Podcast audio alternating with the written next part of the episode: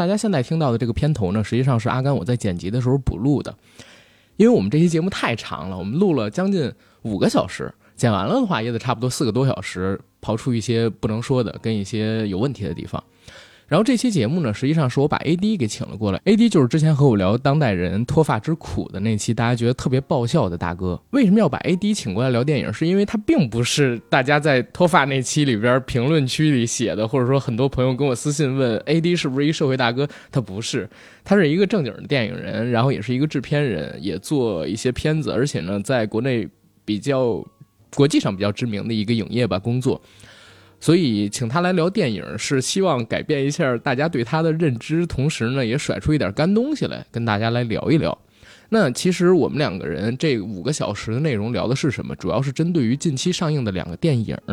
一个呢是一月十五号上映的《极魂》，一个呢是一月二十九号上映的《吉祥如意》。《极魂》这部片子我知道票房不是很高，而且呢在猫眼电影这样的大众评分软件上边，其实评分也不高。但是我还有 AD，包括我们身边很多。嗯，跟电影行业相关的，或者说是影迷朋友，其实很喜欢这部电影。我们俩呢，就大概用了将近两个小时的时间，去分析这部电影到底是怎么失败的。因为 A D 呢，他本身还接触过这个电影在台湾拍完之后，进入大陆之前。嗯的一些工作吧，啊，这样说比较合适啊。接触过这一些工作，他还有一些独家的秘闻，还可以以一个发行方工作人员的角度来跟我们聊一聊有关于这部电影的事儿，让我们了解一下一部好电影为什么会票房惨败。而《吉祥如意》呢，就很像我们之前硬核电台的聊电影的节目，是一个影评，还有聊一聊我们两个人的感受。其实聊的过程当中，我们两个人就发现这期节目可能太长了，需要剪成两期，所以其实。呃，都是录完了之后补录了俩片头，但我在剪辑的时候发现，嗯，不行，搭不上，还是最好由我重新补录一个片头。实际上告诉大家为什么会剪成现在这样一个版本，更助于大家理解。因为这两期实际上是一起录的，所以上传时间呢就是今天和明天，它也不影响我们五天后更新的正常节目。所以大家今天收听《集魂》，明天收听《吉祥如意》。好，谢谢大家。Hello，大家好，欢迎收听我们这一期的硬核电台，我是主八甘。我是 AD 钙奶，哎，AD 老哥来到了我们硬核电台的节目，我有点懵逼，你知道吗？我不知道该该怎么介绍，因为刚才咱俩录那期其实已经介绍你第二次重临我们节目了，这其实是第三期，嗯，没事儿，这个无所谓啊。啊，那反正跟大家说一下吧，就是刚才我跟 AD 啊录了一期《唐探》的节目，我们准备给那个春节档上映的电影啊做一些预热跟展望，所以就录到《唐探》了，因为其他的像是《刺杀小说家》。跟那个你好李焕英，我会去采访他们的主创，然后放在硬核访谈那个专辑里边。然后《唐人街探案》因为没排到主创嘛，所以就我跟 AD 录了一期。但是他的这个播送时间肯定比这期节目要晚，因为我们这期节目要聊的电影现在还在上映，但是 票房很惨，对吧？所以我们俩决定还是先上这一期，然后让大家呢支持一下这个好电影。我们两部电影吧，那对两部电影，两部票房都比较惨。呃，集魂也在上，对吧？集魂也在上啊，对，还没有下映。对，呃，集魂和吉祥如意这两部电影，我们俩想今天聊一聊，然后再跟大家介绍一下，因为之前那个节目呢，可能上线时间晚一点嘛。A D 啊，不仅仅是大家想的那么胡逼，是吧？虽然虽然聊了一些这个不太就正经的节目，但他人还挺正经的，本身是一个电影工作者。然后非常老实本分的那么一个人，呃，这句话也可以不说，大家应该也不会信。就是你之前录完节目之后，真的有好多人跟我说，说这 AD 肯定是社会上面大哥什么的。我一点不开玩笑。过两天如果带你去录那个反应视频，那姑娘就是这么以为你的。然后那天我们一起吃饭，我跟她解解释半天，你我多少上过高中，好不好？不只是高中，在美国正经学的电影，然后读了硕士，后来读了博士，然后从哪读博士 根本就没读博士，好不好？别乱。回国之后啊，一直在这个中国电影家协会啊，帮一些老师呢做工作。然后 组织了，你这别乱说，你这我等下被中中国电影家学会封杀。好了，不不开玩笑，瞎瞎说，没有，不开玩笑，不开玩笑，就是在国内做一些最基层的工作。对对对啊，螺丝钉。但是呢，哎，视野很广，吃的多，见的多，对吧？吃的多你就别说啊，见的稍微还 见了一点 见了一点经历过几个历史性的事件。刚才我俩聊了，对对啊，不过节目里就不好意思再跟大家聊太多了，对吧？是。然后咱多的话就不说了。A D，你先进《集魂》这部片子，你想聊什么？赶快跟大家说说。因为我之前就跟阿甘几次推荐过这部电影，然后我其实跟这部电影也跟得很早，呃，当然因为工作的关系了，嗯呃，之前看过剧本，嗯然后看过原著小说，看过几次粗剪嗯啊，一直到成片出来，每一次我都是很惊艳的状态，而且我应该到现在我看了有五五遍嗯五遍电影，然后你是看过最早的粗剪版，最早的粗剪版呃没送审的那个版本？没送审的那个版本我看过啊但是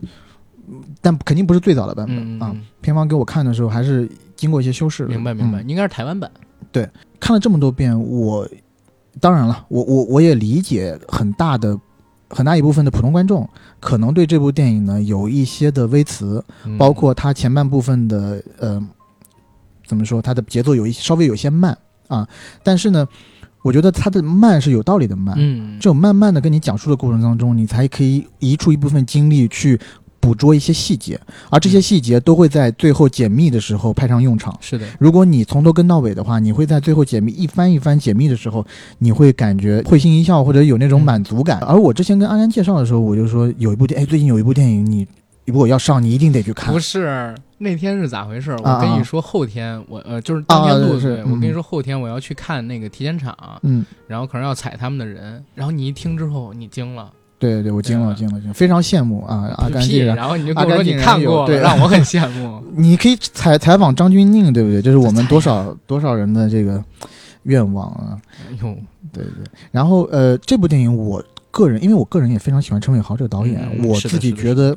在台湾新生代导演当中，他真的是首屈一指的。而且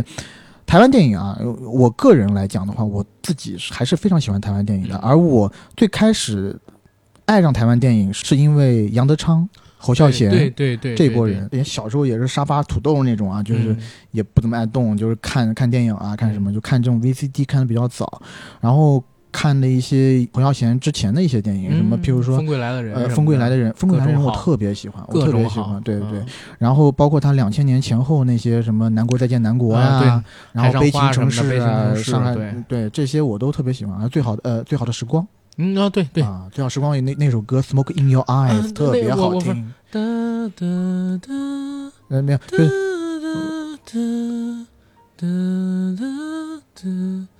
就是你让我有点这不就是最好的时光那个吗？最好最好时光的，我是说那歌名叫什么个那个插曲叫。Smoke gets in your eye，哒哒哒哒哒。我为什么给你记得完全不是一首歌啊 whatever，我相信啊，就两千年之后，台湾的很多的年轻导演，嗯，他在拍戏的时候呢，嗯你可以明显的感觉到一个文艺化的倾向，没错。太文艺了。然后商好的商业片导演呢不多，嗯，商业片导演我们可以想象想得到的，譬如说塞德格巴莱，那魏德胜是吗？魏德胜也算海角七号算，但呢没有到这么惊艳。哦没有到陈伟豪我我其实那么惊艳甚至都不太认为，就是赛德克巴莱跟海角七号它是纯的商业片。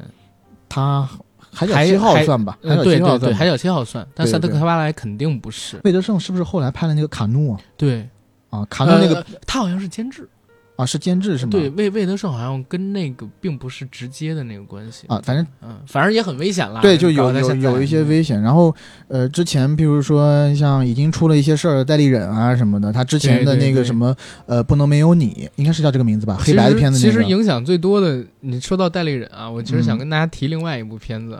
就是叫做《没有别的爱》，好像一六年就已经拍完了，赵薇老师的那一部，啊，你 因为代理人，然后搞得现在就就就很很扯淡，你知道吗？就现在还上不了。对。嗯，然后之前我其实最喜欢的是钮承泽，啊，钮承泽，钮承泽最开始的那个就是情非得已那那那个戏，就是也他也是个伪纪录片，嗯也是两千零几年吧。我第一次看那个戏的时候，我就觉得，哎，我也没没见过这样的，就是拍摄方式，尤其是华语电影里头、嗯啊。但是呢，确实最新就新的一批这种年轻导演吧，我就没有看到太多的特别好的。直到陈伟豪出来、啊，之前的就是两三年前那部《目击者之追凶目击者》之追凶，哇，石破天惊。没没没，你说的这个太对了。嗯，其实，在《目击者之追凶》之前，我看了他的电影，就是《红衣小女孩》。红衣小女孩系列，嗯因为我自己喜欢都市怪谈，然后我在金马奖上面看到红衣小女，我说这他妈不是那个都市传说吗？然后就拿过去看，但是那个红衣小女孩做的很糙，真的很糙。台湾台湾本土，对，成本在那儿嘛，成本在那儿，不可能把它就是大片化的。嗯但是后来就是《目击者之追凶》，我其实还不是第一次看到，不，我还不是第一批看到的，我是他在豆瓣火了之后，嗯，然后我才去看的。好像那个时候已经是一九年年初了。我说，哎，这不是《红衣小女孩》那导演这么高评分？结果打开一看，我操！我说这太硬核了，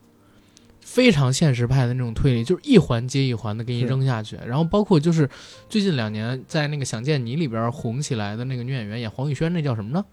那谢谢谢佳莹还是什么？那那个女孩我忘记叫小小桂纶镁，我忘记她本名了啊。她在那里边演的也很好，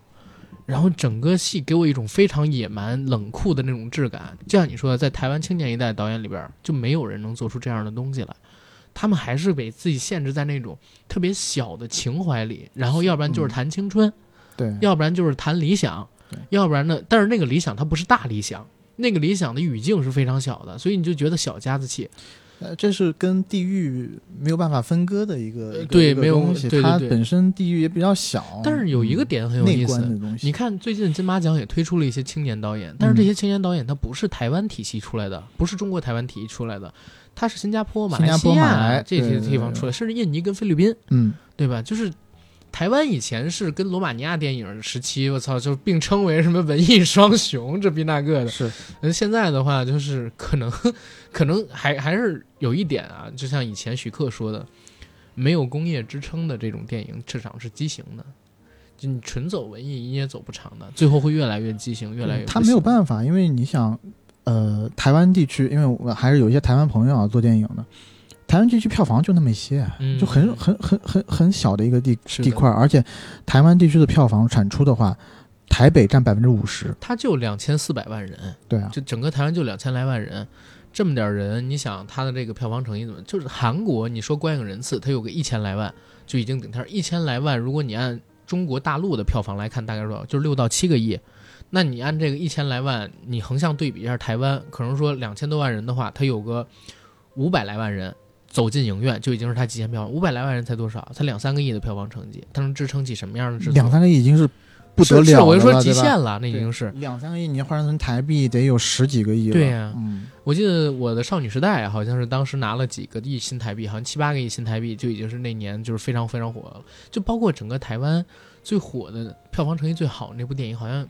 就是自己本土出的啊，都跟那种特效大片没什么太多关系了。没有，他们真真的支撑不起来，因为你你市场太小了。对对对，就台湾片的市场一定是跟香港片市场一样的，它最大的市场肯定是在大陆我怕。你一会儿忘了从集魂怎么跳到这儿的。对对，我就说《集魂》嘛，就是《集魂》这个电影，就是给我当时看的时候特别大的一个感触，就是它是我很少见过的电影拍的要比剧本好的。哦，我自己个人感，原剧本我看过原剧本，就是在原剧本之前，片方还不给我看原剧本，嗯 我看我看的是江波的小说，啊，移魂都市，呃，那个《移魂有术》。嗯，然后对移魂有术，不好移魂有术虽然他这个小说吧得过那个星云奖，应该是星云奖吧。短片，我说实在话，我个人我个人来讲，我觉得江波这个小说真的称不上是一个特别好的作品，而且里面有很多的漏洞，就你看了觉得没有没有太大没有太多意思。嗯尤其是我们如果你很喜欢刘慈欣的小说的话。嗯啊，他的那个例证啊，包括前因后果啊，会很它是软。科幻的，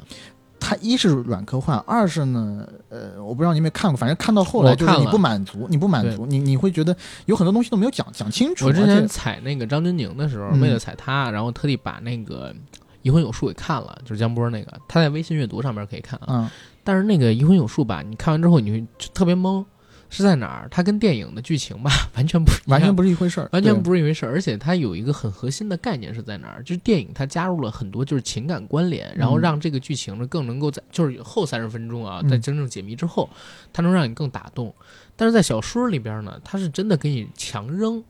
这代表了一个什么问题？就是星云，大家一定记住啊，嗯就是中国星云奖，不是那个星云奖，也不是什么，就是它是国内的科幻办的这么一个星云奖，他得的是这个奖。所以就是，呃虽然也是星云奖，但是跟国际上那个不太一样，哈，跟国际上那个不太一样，哈 所以所以就是，嗯，当时也有一定的影响啦，因为它毕竟是一个好的科幻短片嘛，这肯定说得上是的，是所以才会被看上嘛。对对对对对。然后那个片方是买了这个的翻拍，也就是改编权嘛。对，然后我也看了那个嗯剧本，我看到剧本了以后，我的直观感觉大概就是。这大概是个七十分左右的剧本嘛，七十多嗯嗯七十多分剧本左右的剧本，就是呃流畅，但是没有那么出彩，包括感情的戏份，包括情绪的，呃就是故事的反转，呃，都觉得还是颇为生硬。就是，而且剧本给我的，我现在已经有点忘了，但我剧本给我的感觉还是有一些单薄。嗯但当我第一次在几个月后看了那个，呃，粗剪的时候，我整个人就惊到了。嗯，我是真的觉得他把剧本往上提了一个层级。我跟所我跟我几乎所有的朋友都讲过，我说我很少看到一个，因为因为就是像呃之前有一个那个呃宋方金，他在那个吐槽大吐槽大会上说的一样，就是如果一个剧本是一百分的话，嗯这个电影项目的团队每一个人进来都在给这个剧本减分，嗯，导演来了减十分，极少有能加对导演减十分。啊，什么什么演员来了减十减十分，小鲜肉演员来了减到减五十分，嗯，相声演员来了直接减到负分，对吧？就是就是这么个状态。但他是整体的演员的架构，包括呃导演，我觉得还是导演的意识了。嗯。他的他的起承转合做的特别漂亮，对而且呢，有的地方该慢的地方慢，该快的地方快，啊，该抖包袱的地方抖啊，该转的地方转，你你整个看下来真的一气呵成。嗯所以我当时看下来以后，我自己个人特别喜欢这个片子，尤其嗯，在还没有经，就它后面多少有一些删减嘛。我看之前你还跟我推荐嘛？对对对，我都极力给你推荐。啊对你跟我推荐说，我操，这片儿你得关注一下。你看完了之后，可以跟我回头再聊聊反馈什么的。是是是对，我，其实我当时看完了之后有一个点我得说，当时呢我带了我们一听友去，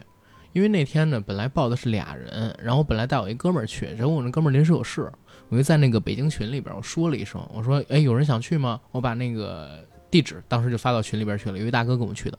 结果我俩看完了之后都挺喜欢的，啊，而且呢那天看完了。我们去的其实是一批大概二十个左右的这种媒体或者说影评人，大家不走，就是在那儿跟那个呃，就是他们那个公司发行公司去聊天嘛，就聊有关于这个电影里边我们看到的一些算是 bug 也好，或者一些脑洞也好，或者一些反转也好，聊这个设计，就是这样的一个提前观影的氛围，我极少极少遇到。因为它确实有太多地方可以聊的，而且你们看的地方，你们看的那个版本应该是删了一些东西的，所以你们有更多的问题。对，我当时记得，因为我是带着老板一起去的，然后呃一起看的，看的片子呢，看了完了以后，呃，当然这不能细讲，但我老板对对对对于就是电影的这个要求还是比较高的，很少说我们看了一部华语电影以后，他会真的由衷的赞叹说这个完成量真高，完成质量真高。然后我们看完了以后，我就记得特别清楚，就老板就说这个不错，不错，是真不错，可以的，真的好，是嗯，当时也是这么一个感受。结果没想到，就是咱们俩当时好像还预测过票房是吧？，对。当时好像咱俩说四亿是吗？我我我当时是 当时是说，就是如果他正常发挥，然后票口碑好一点的话，因为嗯当然了，还是要受一些东西地方约束的。嗯就譬如说张震、张钧甯都不是现在意义上可以说扛票房的这么一下演员，对，那他呢当然都是好演员，都是好演员，都是好演员，嗯。但不不是所谓我们的可以真的扛流量的一些演员。嗯那么，呃，在这样的情况下，他的起点肯定不会特别高，嗯。但是呢，我们又预测他的呃口口碑会非常好，会非常好。那么一个长尾的口碑，加上这么样一个呃题材，而且啊，当然了，题材也是个不讨巧的方面，因为题材这个悬疑悬疑类型的题材，在中国电影市场一直是有一个天花板。最好的票房天花板应该就是《误杀》，呃，误杀那个我就觉得对，那个、嗯那个是票房嘛嗯，对，那个是一个例特例，因为它嗯特别高。嗯，呃，但之前你就说像陈正道也是一个特别好的，也是特别好的这个悬疑片导演了，是是，对吧？他今年不是还拍了《摩天大楼》什么的嗯都不错。之前的那个大师系列，嗯嗯嗯，对吧？虽然有很多 bug，对，但是大师系列票房当时也还可以了，也就三四个亿吧。但你要看，那是几几年啊？但你要看嗯他的用的也对演卡对对对司是谁啊，对对吧徐峥，徐峥黄渤的时候，对啊，徐峥、黄渤，这个是什么样的卡斯啊？你也才这个票房，对吧？所以呢，我当时是觉得大概两三个亿，嗯，我觉得很有可能的。我当时我往猜四个亿，往更往高往更高了，也也不是说没可能。但是现在这种情况呢，就是他刚刚破亿嘛，嗯，也而且按正常来讲，如果不是现在这个时局，它已经过了上映档期了。嗯，按它三十天左右那么一票房算，它当时是没过亿的，而且这个还算是服务费了。对，而且因为最近确实也没有太多片子跟他竞争，对啊对，我还记得有一天应该是周五上的嘛，对吧？周六早晨我还没起床呢，我我起来之后，我发现 AD 给我发了一条那个微信，说我操，这他妈怎么才这么点票房？对，一是一是票房低，二一个呢，票房低我还没有特别约，我应该是给你嗯发的，为什么口碑这么差？口碑这么差，对，因为票房低 OK，因为它一开我们本来就预测它是它是要走长线型的电影，嗯然后第一二天呢票房低，只要它那个呃怎么说 screen share 那个口碑拉起来，呃排片嗯拉、就站住，然后嗯口碑慢慢拉起来，我觉得会会有一个长尾的一个效应。嗯但是最关键的就是它口碑特别差，就是、嗯就是在猫眼和淘票票上的。对它的它的它的评分吧嗯特别低，而我进去看了以后，很多的那种批评啊，嗯，就是真的你可以感觉到，这是确实是啊。我们不我们不说这个批评是没有对我不我不说这个批评是不对的，但只是说，可能是真的对于一些普通观众，或者说一些嗯更一年可能只去一两次电影院看片量没有那么大的观众，是有一定的观影门槛。就是不友好，不友好。因为我那天 AD 给我发了之后，我就特地去看了一下，我发现，因为我们其实是上第二天嘛，因为我俩都已经提前看了片儿了，然后甚至我还看了两场首映，我还去了，然后就效果还不错，我想说嗯评分应该挺高，结果他妈的那天早晨一看八点二分，猫眼八点二，就是大家得明白什么样的电影，就郭德纲老师有一部片子叫《祖宗十九代》，猫眼上边是八点六，知道吗？这这你是你不怎怎么了？就是《祖宗十九代》猫眼上边是八点六分，然后《集魂》我这个们 讲的相声演员来了，直接减到负分，一个负分的电影可以拿到八点六分，我已经惊了。然后对呀、操你！你刚才这一笑把我给笑喷了。祖宗十九代在猫眼上面有八点六分，但是《极魂》居然只有八点二分。这是猫眼啊，这是大众评分，它跟豆瓣儿完全是俩体系的东西嘛。你看一个电影票房，你肯定是看猫眼嘛。然后我就打开了那个差评，我集中看了一下，我发现写的是啥？演的都是什么呀？前半不是就是前边这六十分钟一点意思也没有，后边反转云里雾里的，然后看了一半走了，然后哎呦这太没劲了这电影。然后我俩就聊嘛，当时咱俩就聊，结果共同的观点是啥？他前边六十分钟在给你做反转跟解谜之前，太温吞水了，太慢了，太慢了，而且它没有任何刺激的戏份给到你，能让你嗯保持一个注意力的关注。因为你比如说我们去那个媒体场，或者说呃首映场的、点映场的那些，可能说大家会走不了，而且注意力会比较集中，一直集中在剧情上面。就前六十分钟你慢也没问题，也能进到这个剧情里。但是我自己那天真的跟你聊的时候，就在想，普通观众在看这个电影的时候大概什么一个状态？可能看了五分钟啊，还行，哎，这这这个 阴阴的、暗暗的场景，对吧？哎，怎么这个音乐也这么鬼调呢？张钧甯怎么那个好像不好看？等他看到第十分钟的时候，哎呀，讲什么故事的呀？这个电影这里边出现几个人物，等到第二十分钟的时候，这是鬼片吗？还是什么东西啊？这哎，我操，又搞这一套，就是国产悬疑片都是这样。看到三十分啊，到底在讲什么呀？到第四十分钟的时候玩手机了，然后等到第五十分钟的时候，玩手机那批人里边已经走了一批了，对吧？然后剩下玩手机的那批人就是错过了中间十几二十分钟，然后到第六十分钟左右，等他开始反转了，玩手机那批人呢，或者说呃注意力稍微没有那么注意前面几十分钟的人，他错失一些细节，他就跟不上了。跟不上以后，他就觉得剧情特别狗血，对，觉得剧情特别、狗血，操，这个一被下被强喂。对，就强喂。这个我跟你讲，不是观众的问题，这个不是观众的问题，这个真的是导演的问题。嗯，这个片子怎么讲呢？就是因为我后来也有带我朋友去看嘛，嗯也是电影从业者，然后他因为那时候特别工作特别忙，也在发手机啊，嗯呃，就是发信息啊什么的。然后他发信息的时候，我就用胳膊肘给他拐了，我说你他妈看呢？是那天采访时候见那朋友吗？哎，对，就是就是就是那朋友啊好的是是。然后呢，我就跟他说别就是。别不专心啊，因为他嗯错失很多细节。我知道嘛，前就是马上要出来什么东西，马上要出来什么东西，嗯结果他果然到后面就给我讲，哎他说：“哎，这为什么呀？那个为什么呀？”他还是电影从业人员呢，嗯错失了一些细节以后，就发现真的有一些地方呃跟不上了跟不上，连嗯没没连上。嗯啊而且呢，我也跟一些普通观众也聊过，就是不是从事咱这行业的，嗯确实他说啊，是朋友跟他讲了，有一些地方才看明白是什么的。而对于节奏这个事儿啊，这个其实我我我真的我我也我现在也反思，嗯他其实前面节奏确实慢，太因为因因为我我其实之前呢，我有做过这个研究啊，就是中国观众来看的话，因为好莱坞电影的话，最经典的就是三段式嘛。嗯，但如果是现在，又你现在去看一些好莱坞电影，它其实它还是它还有一些还是以经典三段式的来呃电影来来来在中国放的话，嗯。其实票房成绩都不会特别好，因为嗯。对中国观众来讲，传统三段式应该是有些慢，你会认为这是中国的一个特例吗？我觉得是中国的一个特例。是因为我们短视频已经太普及了，倒不是，倒不是因为这个，我觉得在看电影的时候，多多少这是我自己的一个嗯想法，我不一定对啊。嗯嗯因为看电影的时候，尤其我们之前看接受大片的时候，嗯因为我是想，如果是看国外片子的时候，嗯我们习惯是看字幕。你如果在国外看电影的话，这是母语环境，它是它是没有字幕没有字幕的，嗯你就是得听。所以得听的时候呢，你得听他那句话说完，你才知道讲的是什么吧。但在国内呢，因为你有字幕，所以他可能这句话讲没讲完，你就已经把他要讲的东西都知道了。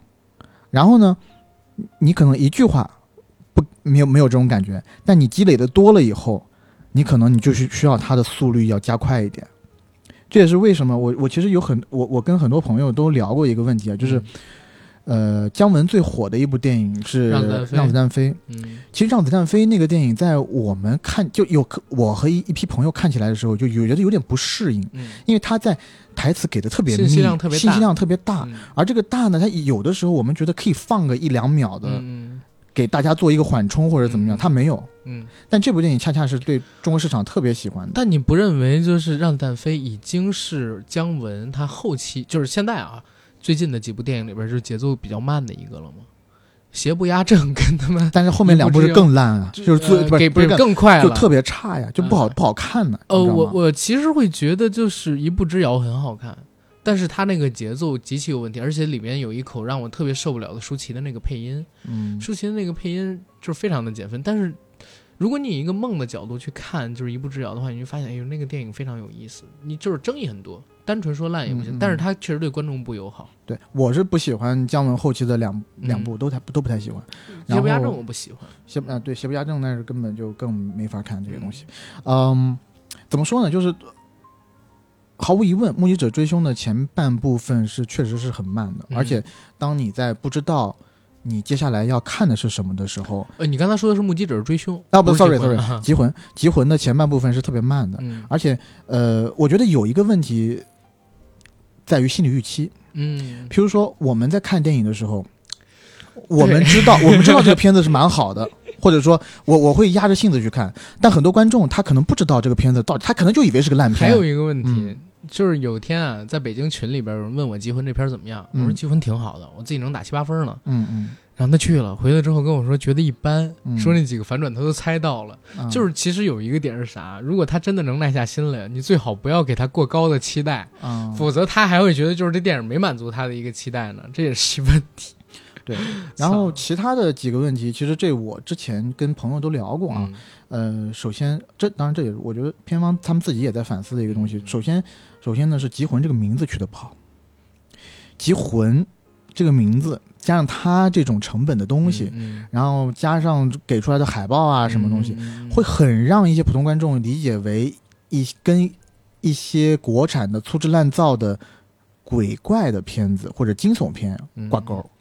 当然，这就是一个你没有办法去掰扯的问题。你你当时对中国市场可能更吃不准，因为嗯陈伟豪的第一部作品《目击者的追凶》并没有进，而这部嗯电影在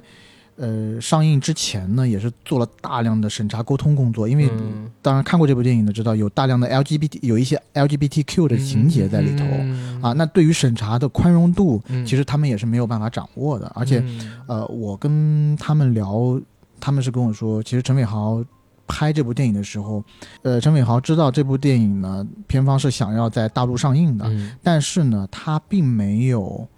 以大陆上映作为必要条件去拍这个电影，嗯嗯嗯他还是以作者为导向，就是他想要那个成本应该算表述的撑得起最多东西这篇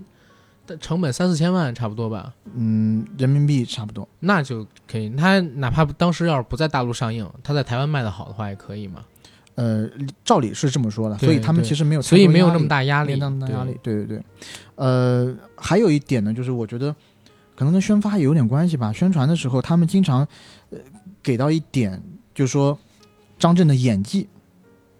张震为这个片子付出了多少多少你知道我摊事儿了吗？就因为这个事儿，啊？不是宣发这个事儿。啊当时我看完这个片子呀，然后呢，我就发了一条微博，我没说是什么片子，我说我今天看了一片子，我说这片子真是惊到我了。嗯这个元素那个元素，然后都有，而且最后处理的合理。然后哎，我其实我很不明白他是咋过审，然后最后能这，结果他妈的那条微博火了，那条微博好像被被谁啊？被那个何小庆跟秦晚他们给转发了吧？嗯然后怎么怎么样？结果其实也不是他们转发不转发的问题，当时我发完了，我评论区里边就有人猜出来是 是集魂，我都没回应。嗯我操！结果你知道吗？那天晚上那条微博就就不断的提醒我，就是被 转发跟评论。又过了两个小时吧，偏方的人就过来找我了，能不能撤掉？大哥撤一。下，大哥撤一下。我说你怎么了？他说你那条微博，我说我是那会儿才知道啊。嗯嗯，他跟我说完我才知道，然后后来我就直接给呃消掉了嘛，把那条微博。但是我会觉得，就是他们片方其实也是有一点点问题，在做这个宣发的时候有点太过于小心翼翼了。多少改了一些东西吧，多少改了一些东西，因为这种东西确实，我我的意思是啥？嗯我的意思，这我我发那个肯定是有问题的啊，就是人一找我就觉得肯定是有问题，因为让人猜出的是这片子确实会对这片子有影响，我会给删掉。但是我有一个感觉是啥？就是这个片子特别的小心翼翼，他们在做宣发的时候，真的就不敢。啊，当然了，因为这种片子，你对吧？你如果宣发阶段宣发的不好，因为宣发的不好而被嗯撤掉的先例也是有。对，宣发做的不好吗？看了吗？我没我没看片子，我没看，你看了？是这个样子啊！我在那天看《集魂》的时候，嗯有一姐们儿刚从 那场过来，啊，然后她坐我旁边儿，然后那姐们儿我忘了是谁了，就是哪个哪个媒体的，就一直在问我，因为他晚来了三十分钟，我坐在旁边，他就一直在跟我问，哎，这片子刚才那情节是对应的哪儿啊？这片子这情节对应的哪儿啊？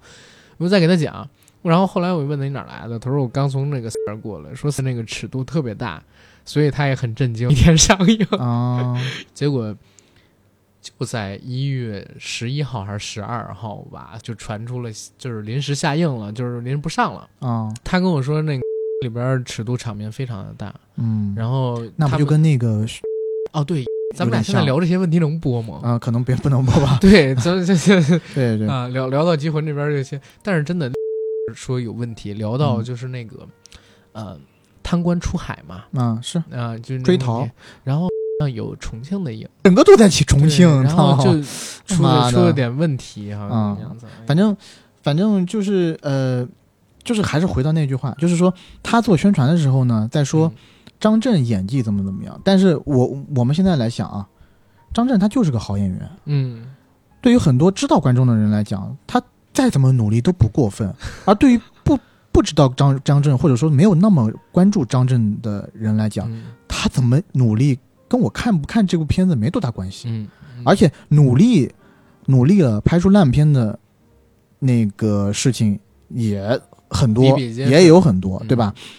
所以呢，我觉得综合嘛，综合综合这一下子就是，呃，也有一些，也也可以找出一些原因嘛。他他这个，嗯，最后出现失利的，最后出现失利，而我我我我在这边我想讲的就是，呃，我看过很我看了一些评论啊，就是因为在这个片这个片子，我不知道为为什么到后面，网上有一些声音反而在骂这部片子以 LGBTQ 作为 LGBT 这个作为噱头，啊，然后呢，有的又在骂说这个我没关注呃，有的又在骂说啊，那个王世聪不是个男的吗？不是个同性恋吗？嗯然后他为什么要就是转变成一个女生啊什么的、嗯啊？嗯这个你不就是在瞎搞吗？什么的？但我得我我给大家说一下，就是这片子在剪之前啊，嗯其实它有一个有几个镜头，嗯。就是讲呢之前王世聪和那个呃哎那个博士叫什么名字来着？万博士，万博士，嗯。他们在年轻的时候呢就拍了一组照片，嗯。而在他王世聪的那个呃老婆自杀的时候，他不是扔了一组扔了一组照片，对啊扔到天上嘛？嗯。那组照片里面呢，之前在未删减版里头呢，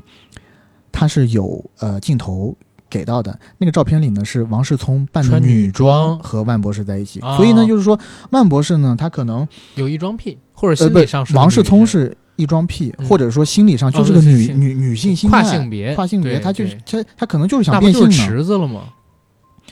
池子说他是跨跨性别，你你不知道池子？我知道他讲，是讲这个，但我就觉得他啊戏戏谑的吧，肯定是戏谑的，因为有人骂他嘛。是是是，对哎，但就是说，就是说，就这个我就觉得没没道理嗯。然后本身呢，这个东西我觉得，嗯，也不能说人家就是噱头，拿这个东西来，嗯嗯嗯，因为因为这个本身是一个非常，因为如果你你是个噱头的话，那它跟故事本体的勾连肯定不会那么大。嗯它这个是把它做进了它翻转当中，这是翻转的必要情节。它正是因为有了这个，才会有了后面一系列的动机。啊而且你还会有一个问题，如果转变不成女性的话，那你前期安排李艳这个角色，怎么在怎么把她安排在王世聪的家里呢？对啊，对吧？在王世聪家里边安排一个陌生的男人，然后这个陌生的男人怎么继承王世聪的财产啊？对对吧？是啊。他他他他都是一个不讲道理的东，西，所以它你必须要这其实就是合理化了。对，对呀我觉得就没有必要，呃，有一些人就没有必要纠，呃，我觉得上纲上线，上纲上线就在这一点。对，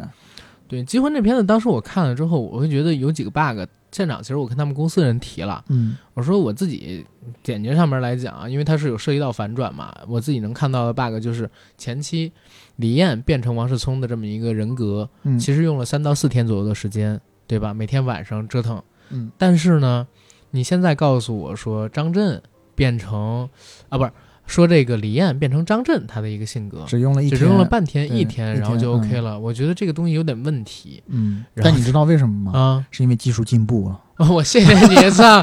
啊，总共他妈的才一年多的时间，然后问完了之后那，你不背不住万博士牛逼啊，啊？工作人员你知道跟我说吗？啊，说这个东西啊，你就别纠结了，反正告诉你大概是这么个情节。万一里边是过了四天，但剪的时候给你剪成了半天怎么办呢？对吧？嗯，然后我说、啊、也有这个道理，也有道理，可以理解。啊。但是总之那个片子我觉得是挺好的，现在有这么一个票房成绩，真的挺惋惜的嗯。。而且其实嗯，陈伟豪自己是有一些思考在的，因为其实到最后啊，呃，其实还有一个就是，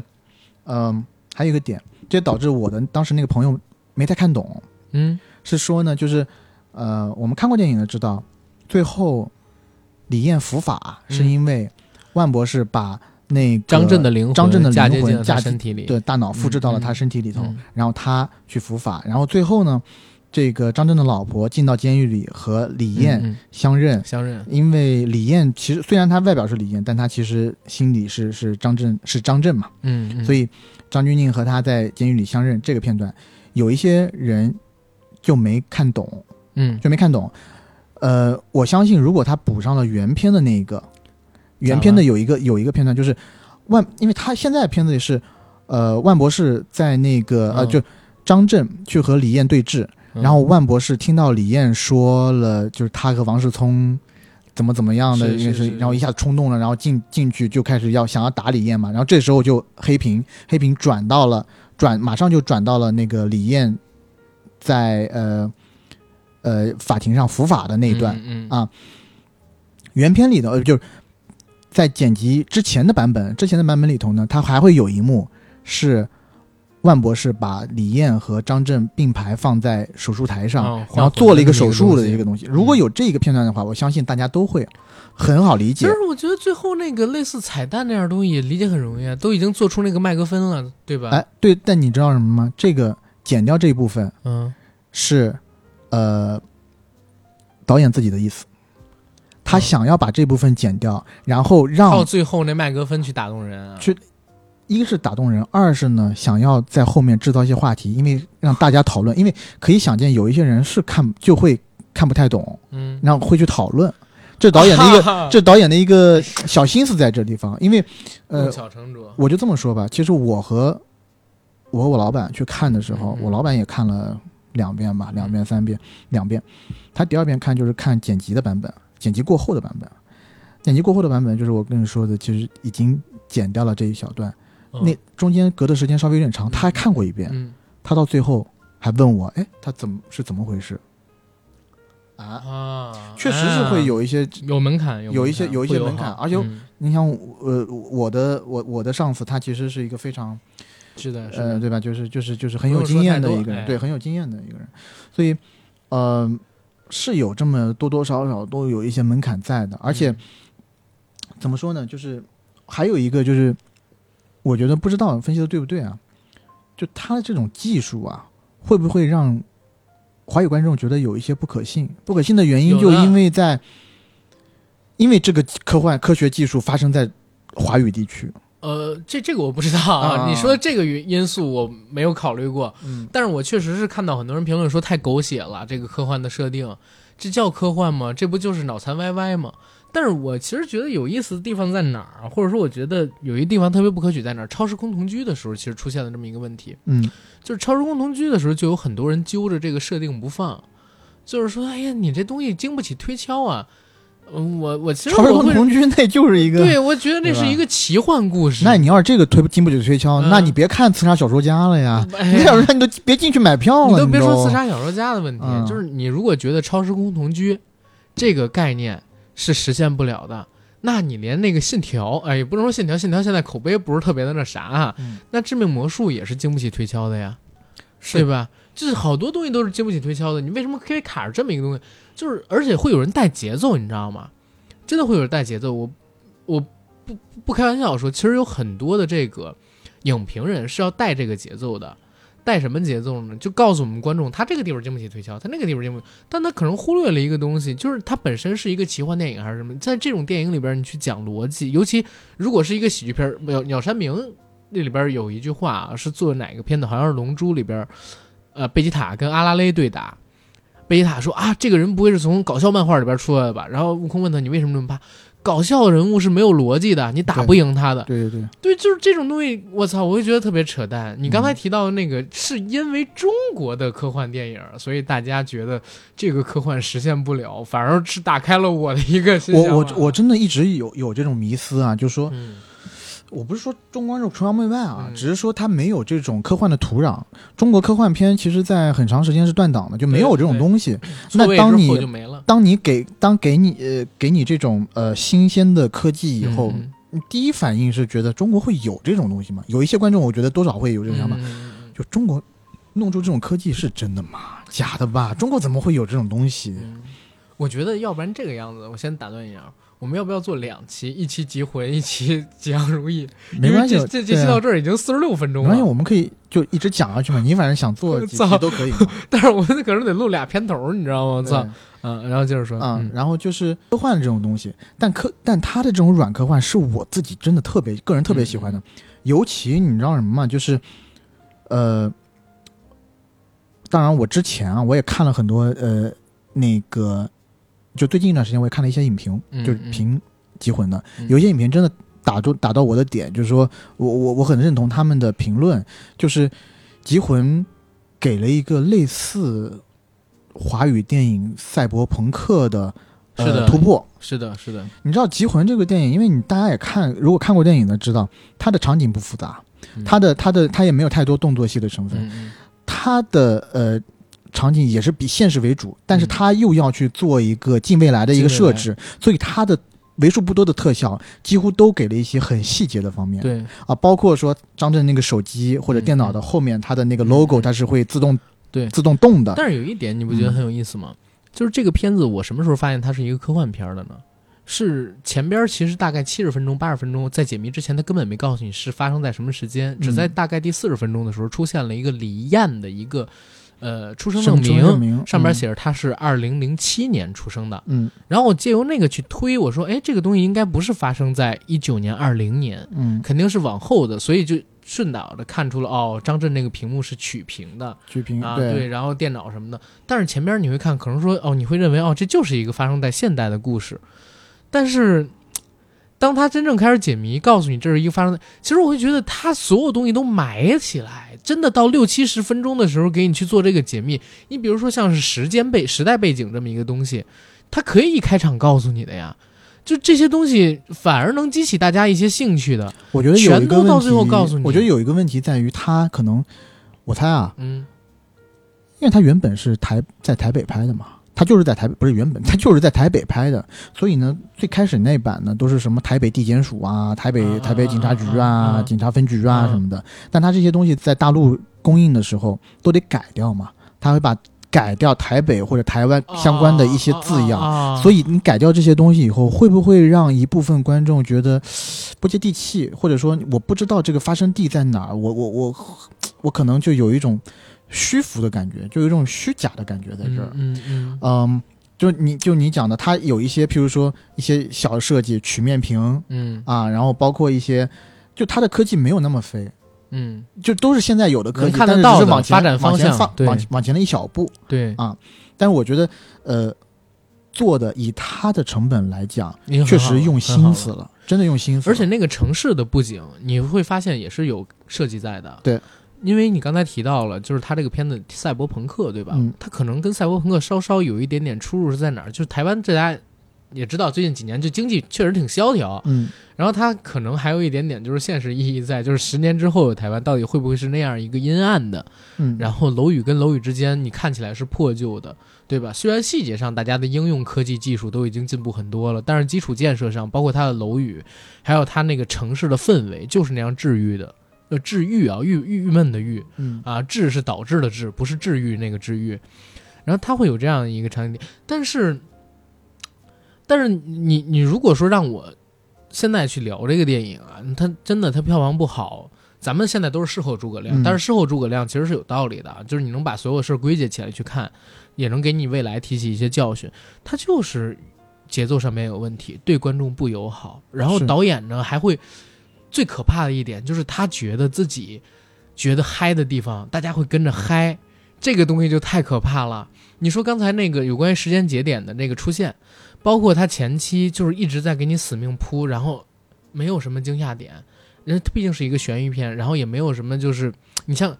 他之前做的非常好的那个《目击者是追凶》，《目击者是追凶》它其实是一个非常工整的一个探电影。咱不说首先探的水平解，咱不说他那个解谜的过程硬核不硬核，他在整个案件推进的过程当中，作为记者的那个男方，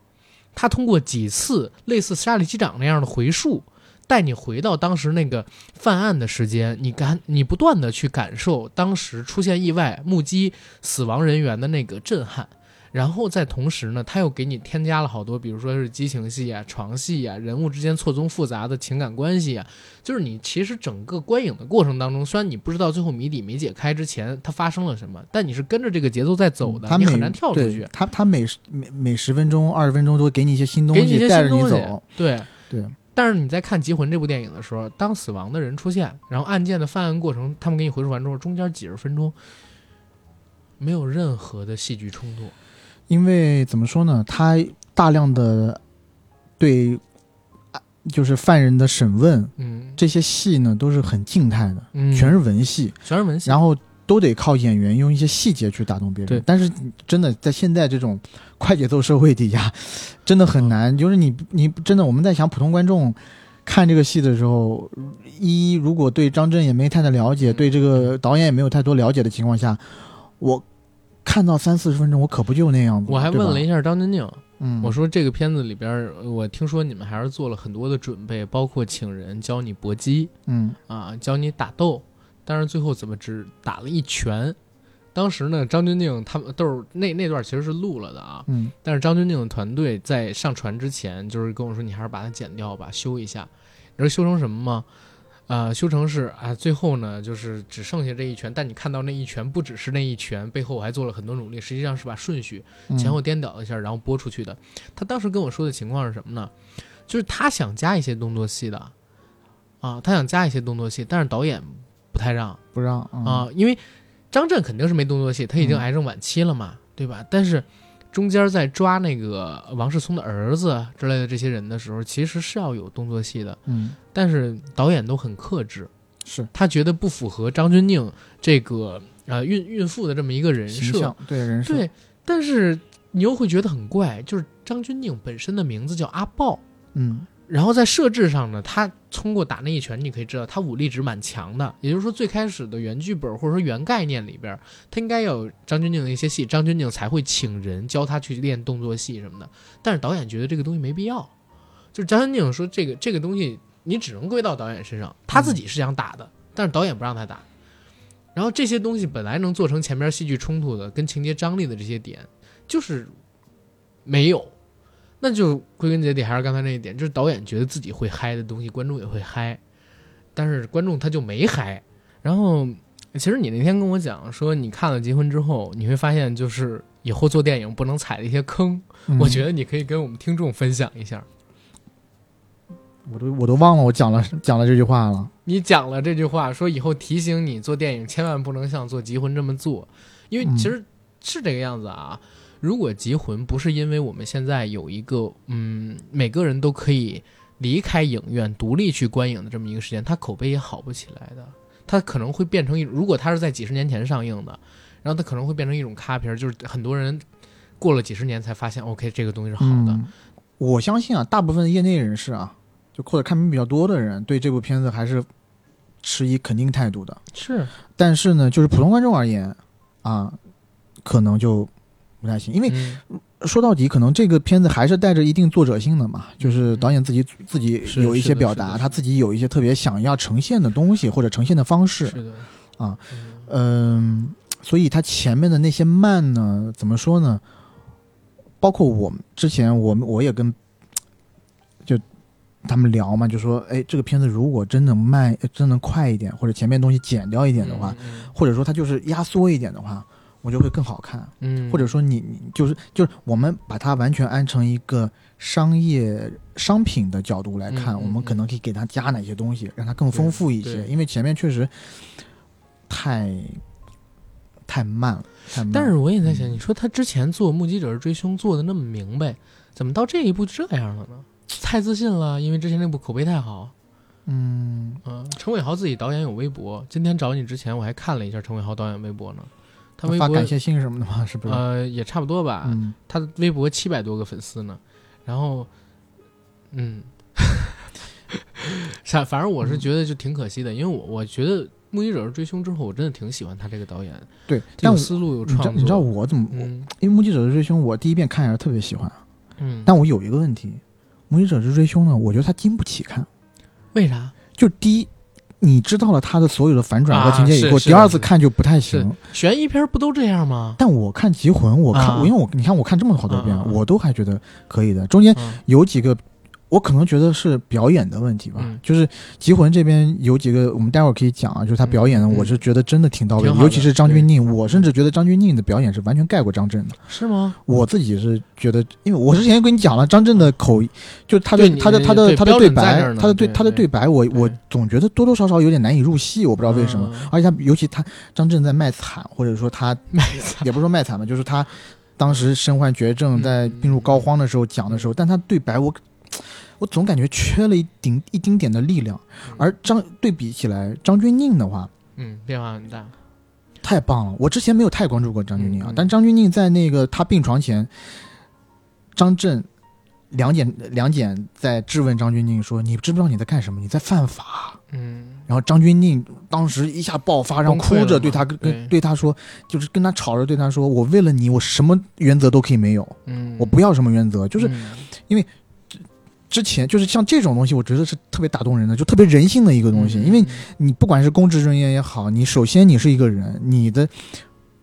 你的第一重心，你你首先像一个人，是人就有七情六欲，是人就有私心，嗯所以这个东西我觉得是很打动我的。而且嗯当时他讲这句话的时候，我第一次看的时候，我记得特别清楚，我自己都有点嗯哽咽了，因为那那种情感，你可以真的是传达到你你身上。嗯而《目击者之追凶》呢，我我不知道啊，我看了二三遍的时候，看了第二遍、第三遍的时候，我就觉得就还好。我看我会嗯看二三遍，然后呃，《目击者的追凶》，我觉得他最牛逼的是在他最后给你的一个全员恶人的一个概念，是的，就没有一个好人，大家都是很自私的都有这么一个概念。对哎，但就是因为这个概念。他才不能在国内上，因为当时好像是，好像是那个什么，场面的尺度也太大了，对对但这但这 P，然后嗯从床上醒来，两边都是吸完冰毒的那些但这些你有剪还能剪吗，啊对，对吧？有剪还能剪吧。但因为这个片子，我记得这个片子当时应该是嗯拿的，想拿国内做做发行，嗯但是好像就是被过审就被毙掉了。嗯啊，然后当时应该就直接好像直接是送的是，但这个就别剪进去了。但好像我我听说，好像一到那些公司的我都不对，对对对，他好像是直接就送的全片，嗯就他全片一送过去，后面就那这不是神经病了吗？怎么 改都不行。啊，你刚才说这个东西是的，呃，我我如果按照你这个思路去回想《目击者追凶》跟《集魂》的区别，为什么《集魂》你能看好几遍，《目击者追凶》只看一两遍？《目击者追凶》它其实是解谜，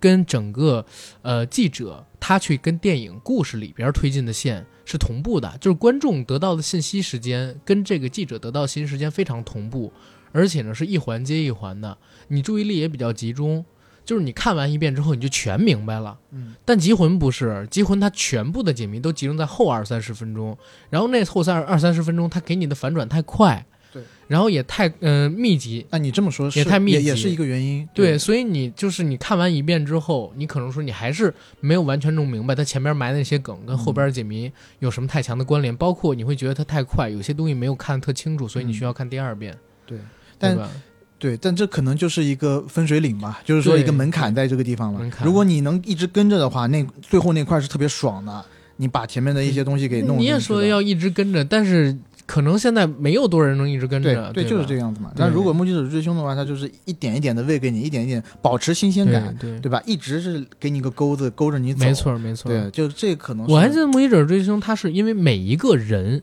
记者在追的那个男主角，就是那个记者在追的过程当中，每一个人其实类就是真的很像《三里机长》，你知道吗？《三里机长》是用不同的角度拍一段戏，对吧？然后目击者追凶其实是用不同的人告诉你他的犯案动机是什么，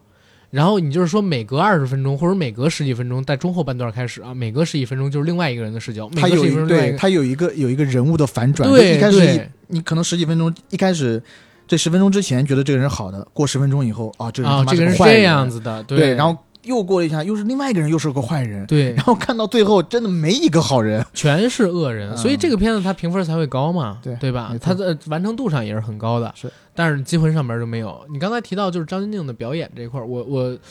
张震其实一直是我觉得好演员，张钧甯我也确实是在这个片子里边我能感觉到他有进步啊，但是我确实没像你说的他在那场戏那么大的。表演张力被我感觉到，嗯，他那天跟我聊的时候，他其实是讲他大概有七八年没拍电影了。之前有一部电影叫《闺蜜二》啊，是他跟陈意涵还有一个女演员是谁，跟泰森一起演的，我不知道你知不知道。那个片子是一个大烂片，黄真真的吗？啊，对，那个片子是一个大烂片。那个片子呢，实际上拍摄日期好像是在一几年，一几年初，一零年代初，但是就一直压着，一直压着。后来好像是。赶上一个什么契机啊？好像是陈意涵跟花少二什么的火了什么这，然后才拿出来上。所以那片子其实也是七八年前的作品，他很久没有拍过电影了，然后为这个电影也挺下心思，然后等等。而且我其实发现张钧甯是一非常聪明的演员。你知道有一个点，我可以跟大家聊。那天我不提了一个问题嘛，就是《移魂有术》，当时我不看了原著嘛，看完原著之后我就写了个问题，就是《移魂有术》，它其实讲的也是换身这么一个设定。但是那本书的概念呢，是我是谁不是不重要，我拥有什么很重要。然后我就想问张钧甯，他作为演员，他怎么看这部电影？然后我自己写了一个，写了一个内容，是，OK，我是谁不重要，我选择什么很重要啊？我说这是这个戏的一个重点，我自己写的我的我的采访提纲里了。嗯，这个采访提纲。我是我给到他的只有问题啊，我给到那个他们经济团队的只有问题，没有我自己写的这些我自己的那个细节提点。然后张钧甯到了那儿之后呢，就是跟我打完招呼，然后经纪人就开始给他换衣服，你知道吗？当然是穿着衣服换啊，因为他穿的太少，那天太冷，就给他披了个。你不用解释这个，他我我晾我晾他也不会在你面前光着身子换，想什么呢？我 好吧，确实他是为什么要在你面前光着身子换？你是在幻想什么？我没有幻想，是我解释有点多余了，大家肯定也不会这么想。就但当时呢，出现了一个意外啊，就是我那个采访提纲，他换衣服的时候，我正好在安设备，掉地上了，他自己捡起来，然后看了一眼之后递给我，然后可能也就两三秒的一个时间，跟你的手指触碰了啊？没有啊，我我跟他握手了，跟他握手啊？是吗？对，你不会握了很长时间吗？没有没有，我不像你，我跟他就是简单的有这么一个眼神上的对视，他看了那个东西也就两三秒，真的就两三秒。然后我后来在提问的时候，问他怎么看这部电影，我本来还想提示他一下。就是我是谁不重要，我选择什么很重要。操！结果他直接把我那个答案给说出来了，而且他还在我那个答案的基础上面又进阶了一个东西，说哦，我们这边我所有的演员，其实在表演的过程当中，我们都知道角色要本身面临选择，选择对，选择错，怎么怎么样。就我操，他就看了几秒，然后把我那个，所以确实是高学历的，他好像是学法律的吧，学法律的法学硕士。啊，确确实是蛮厉害的这个演员，长得这么漂亮，又是这么高学历，真的哎。这个不录进去，我跟你说一个他的问题啊。啊，这个不录进去，不录。张震倒是有一段戏蛮打动我的。嗯，张震有一段戏是，他其实，在就就像你讲的一样，他发现了自己老婆张钧甯扮演的那个阿豹，对吧？他做了违法乱纪的事儿之后，只为了给他，呃，留那个换生命的药，然后他呢就跟张钧甯也有一场爆发，那一场就是你可以发现啊，他既心痛又克制，然后他有一种无奈跟心酸在里面。就是张震其实还真的是一个好演员，我一直也不明白，但是也可能像你说的一样啊，就是你呢会总觉得差一口气，嗯，他确实也是差一口气，就是你总觉得他很好，但是他跟梁朝伟，他就差着那么一口气，就不行。他要行的话，他也不可能一个影帝都没拿到，就是这这几个大奖的影帝一个都没有拿到，对吧？梁朝伟像他这个年纪的时候，其实已经金马奖拿了得有两三座了。然后那个、差不多，当时零三年的时候，他跟张震现在的年纪是一样大的，他拿到了金马奖嘛，对吧？那时候已经拿好几座了，然后他那个年纪也是拍二零四六的时候，金像奖也拿了四五座了，操这！但是张震现在一部都没有，你说他没有好作品吗？也不是，其实他作品都还挺不错，都很不错呀，而且他接戏也有质量，嗯，对吧？而且这两年其实他也拉下身段了，他还特地跟杨幂吧，好像是演了一个戏剧，对，不呃，反而仙侠戏，嗯，就是也不错。你看他现在好多那个微博上面粉丝喊管他叫帝君还是什么道君之类的。那天也是在访之前我特意看了一下，但是就是存在感没那么高。你说梁朝伟他可以完全不接商业片儿，现在啊，嗯但是他存在感一直不低。他发一条微博，甚至我还能在里边碰我大学同学，就是他给那个《东京攻略》呃不是《东京攻略》，《欧洲攻略》嗯那大烂片儿宣传的时候，他微博不是上热搜嘛？四五年没发微博，他发了一条，然后我去他那条微博底下看，结果发现我一大学同学居然给梁朝伟评论，然后我就跟我的同学评论，我说想不到在这里都能遇见，是一个年轻漂亮的女生，也是我上大学的时候，如果没跟我当时那个女朋友在一起，没准就跟人家产生了一点点美好的故事之类的情。愫，对情愫。后来你知道发生一个什么特恶心的事儿吗？我有一个吃鸡战队啊，就是以前和平精英火的时候，晚上我们有几个同朋友一起吃鸡，然后有一次朋友不够，跟那个女生组了一个队，跟着女生组队，然后那个女生呢，呃，还还跟我们一起玩嘛，然后发现哎，跟我一起打游戏那俩大哥里边好像有一个大哥，你知道吗？还跟人加了微信，单独去聊，操！然后让我觉得，哎呀，很那啥，很让我就是幻灭嗯啊，很让我觉得幻灭。然后《极魂》，嗯，现在还没有下映是吧？没有，但是排片我看已经非常低了。啊那当然了，嗯这都过了几个星期了都，对对，呃，这是这应该是他第三周了吧？一月十五号上的，现在应该是第三周，第三周，嗯，第三周的星期五差不多。然后我们的听众朋友他的排片票房都比那个《许愿神龙》还要低，我也是惊了。许愿神许愿神 许愿神龙我也看了，爱上了吗？没有。许愿神龙我看是因为今天还有七百万，操！许愿神龙你不要说这种话，这个我想录进去。啊，不好意思，呃，许许愿神龙我也看了，许愿神龙是，嗯，反而一个意外的机会。然后看完了之后，我实在是不想聊。哎，说回《几魂》吧，说回《几魂》。嗯，总之现在排片是真的不高。如果还有没看的，我倒是挺希望，就是因为我我们的听众里边，我知道也是有影迷的。如果你觉得自己能够耐得下心，然后忍过前六十分钟，可以走进影院里边去看看这个电影，那我认为，对吧？肯定不会让你很失望。最起码我自己觉得它好，啊，那个 AD 也觉得它好。但是呢，我们俩也不敢觉得所有人都觉得好，但它肯定不会让你很失望，就对了。电影本身是很主观的东西嘛，只是说，呃，觉得它虽然肯定也不是完美的，但只是说嗯它不至于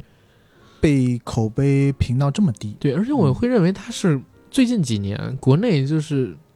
悬疑片领域里边一个非常好的一个作品。为啥？就是那天在访张一宁跟你聊的时候，我也说了，我说为什么我喜欢它多过误杀呀？呃，目击者追凶因为它没上啊，所以咱不聊。是因为误杀它是一个改编电影，嗯，它有原作在前，它只是做了本土化，然后甚至我会觉得，因为有原作在前嘛，它没有原作好看。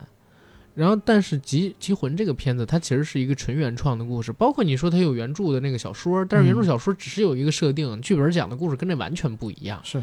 对，然后那个片子就真的让我蛮惊喜的，但是没想到最后是这样一个结果。是是，对，所以大家有时间可以去看看这部片子。对。然后如果对嗯就是科幻啊什么的感兴趣的，我觉得这个真的也能算是一个不错的科幻作品吧。，如果嗯你附近真的是没有排片儿了，你也可以去网上搜一搜，然后你在豆瓣上打打好评给这片儿因为真的不至于这样。因为我我我我觉嗯得有一个需要教导，不是教导，就是跟观众说一下的，嗯就是其实科幻啊是一个很大的品类，对，它不是说就是那些大制作的那些东西才叫科幻，你国国外科幻的东西多了去了，对吧？嗯？有一些呃小概念的，比如说呃不就是高概念的，像 Her 啊，对不对？啊？嗯对对对，那这种都是特别那个那个是真的好特别好的、特别好的科幻。然后我嗯。之前还看过一个叫什么，呃，我也我眼中的他还是什么的，嗯，国内其实早期也有那种就是用小成本做出的好的科幻片儿了，嗯，对吧？像霹雳贝贝、错位，对吧？嗯黄建新导演之前做的哎，你这个太早了。啊，那绝对是最早的，国内也就是，说，我我嗯我就是说呀，就是说这几十几二十年都没有嘛。嗯你要再往早，科幻片、科幻加魔幻片，有个叫《疯狂的兔子》，啊，对，那个太扯了。疯狂的兔子虽然太扯了对，但就是说，科幻它是个特别大的品类、嗯分类，它不是说那种大制作的才能叫科幻片。关键科幻你有这种做起来概念吃力不讨好，你不觉得吗？对为什么做魔幻可以，做科幻就不行？对吃力不讨好。这个也是我自己，这个也是我我我自己觉得很痛心的一个地方，嗯就是说，其实我我是个人很喜欢更更喜欢科幻，要多过魔幻，嗯因为魔幻的东西你真的好做。怎么说呢？就是因为魔幻的东西都是那么假的嘛，嗯你就自己就往上加你的那些东西就可以了呀。但科幻的话，你要做科幻，你得结合到你未来是什么时空嗯啊，你的科技得进到哪一步，嗯，对？吧？你不是乱乱弄的不，能乱写，不能乱写。而你像这种电影的话，又是近未来的东西，又得有，就是那种若有似无的这种感觉，你能让你觉得幸福什么的，我觉得真挺难能可贵的，愿意去做这样的一个尝试。是的嗯，，OK。